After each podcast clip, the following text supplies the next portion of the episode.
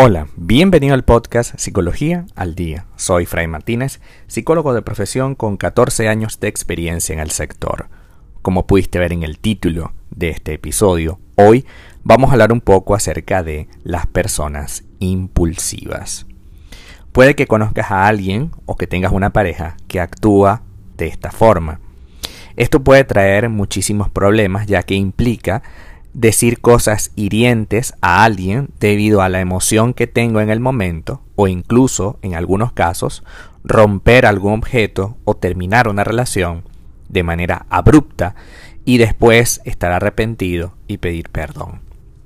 Es un ciclo vicioso, realmente tóxico, difícil de, eliminar sus secuelas, puesto que una vez que ya dices lo que dices, no puedes echar hacia atrás el tiempo. Ya una vez que me sacaste de tu casa, que agarraste mis cosas y las metiste en una bolsa y la lanzaste por la ventana, ya la acción no se puede remediar. Ya esa sensación de abandono no se puede terminar. Y cuando me dijiste cosas que me hicieron daño, tampoco se pueden remediar. Hoy vamos a hablar un poco acerca de las características que puede tener una persona con este rasgo de personalidad. La primera de ellas es que actúan antes de pensar. Una de las características principales de las personas impulsivas es actuar sin pensar en las consecuencias. Es habitual que digan las cosas sin ningún tipo de filtro y a veces viene después un arrepentimiento enorme. Son personas que eh, utilizan la frase es que yo soy muy sincero, muy sincera. Y a través de esa famosa sinceridad, lo que oculta realmente es un periodo de bastante frustración, incomodidad e incompatibilidad. No toleran la frustración, sería el segundo elemento. Es muy habitual que personas con alta impulsividad necesiten obtener los beneficios de lo que hacen ya mismo, de forma que, si no es así, empiezan a impacientarse, a molestarse y a querer tirar la toalla.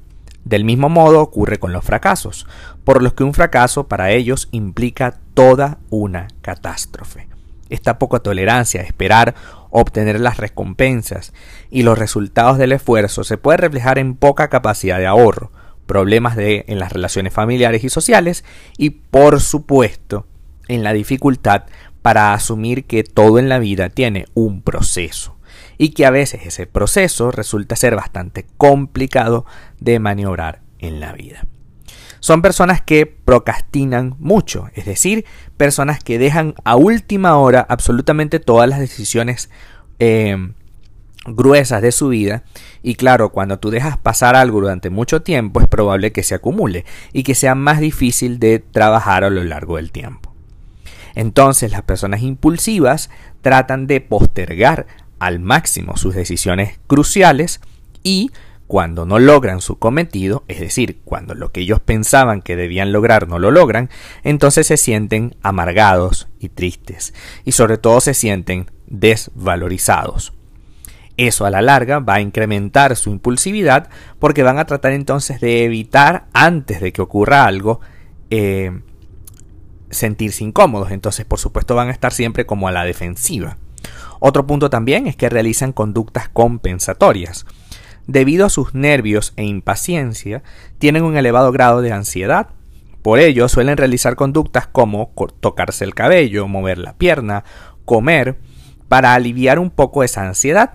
También la conducta compensatoria tiene que ver con que, por ejemplo, te agreden, te dicen algo terrible, eh, que te hace sentir muy mal, y luego de ello te entregan un regalo cada vez más costoso, por supuesto, debido a la eh, naturaleza de esta relación tóxica, llega un punto a creer que todo lo pueden resolver con esos regalos, con esas actitudes compensatorias, que pueden ser cosas concretas como un regalo físico, pero también pueden ser cosas muy eh, inmateriales, pero también parte de la relación, como ahora voy a dejar a todos mis amigos por ti, ahora voy a hacer tal cosa por ti, etcétera, ¿no? Como para tratar de aliviar el daño que te causó o la situación incómoda que se presenta entre ustedes.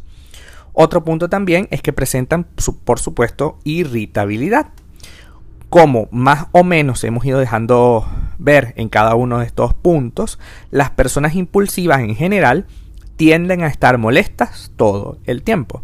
Entonces es habitual que tengan malas contestaciones con los demás, que por cualquier cosa se molesten a nivel este, de tener muy poca capacidad para, para filtrar lo que nos están diciendo, ¿no? Parece que todo lo, lo, reducen a discutir, a estar amargado. Inclusive este tipo de personajes eh, impulsivos tienden a ser infieles. Las personas con impulsividad suelen llevar más, eh, se suelen llevar más por los estímulos que por la situación. Por tanto, otra característica es que las personas impulsivas en el amor pueden llegar a ser infieles por naturaleza. Entonces, ¿qué puedo hacer yo si mi pareja tiende a ser infiel? Pues la infiel no, bueno, aparte, tiende a ser impulsiva. Es necesario que entendamos que esta persona tiene un problema y un problema realmente serio al cual debemos atender rápidamente. Nuestra pareja está teniendo una conducta que es altamente tóxica para la relación. Por tanto, si yo dejo pasar la oportunidad de decirle e incluso de tomar alguna decisión personal que evite que siga haciendo daño, pues tengo que tomarla. Tengo que agarrar y sentarme con la persona y decirle, mira, definitivamente yo estoy en un problema, a mí me pasa algo específico cuando tú eh, me dices estas cosas tan dolorosas. Para la persona impulsiva es la verdad, entre comillas, lo que te está diciendo. Por tanto, no deberías sentirte mal. El problema no es la verdad o lo que me dice, el problema es cómo me lo dice. El problema es el momento en que me lo dice. Ahí radica la poca asertividad que tiene este tipo de personas. Si decide esta persona, luego que tú le expresas tu opinión de manera sincera, clara y abierta, de que no vas a permitir ni una más de las agresiones verbales o incluso físicas que puedes llegar a sufrir producto de esta frustración constante que siente de que tú no eres exactamente lo que él quiere o ella quiere, o que tú no dices y haces exactamente lo que ella quiere o él quiere, definitivamente ahí vamos a encontrar el mayor problema de nuestro mundo actual, ¿no? Entonces, en este caso, viene bien que tomemos la decisión de trabajar este, en función de construir una relación sana. Y si yo no puedo, y si mi pareja decide no querer cambiar, pues yo tengo todo el derecho a tomar una decisión al respecto y salir de esa relación cuanto antes. Al salir, al sacar mi parte de este cuento, probablemente activaré los mecanismos internos de la persona para, para que pueda empezar un camino hacia el cambio. A lo mejor es posible.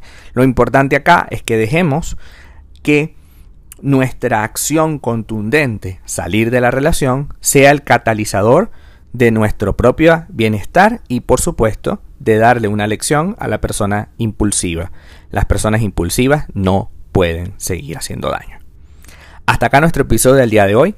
Muchísimas gracias por quedarte aquí hasta el final. Si deseas saber más sobre mi contenido, www.fraymartinez.com. Para consultas online, www.fraymartinez.com y también sígueme en mi Instagram, arroba fraymartinez20. Muchísimas gracias y hasta el próximo episodio.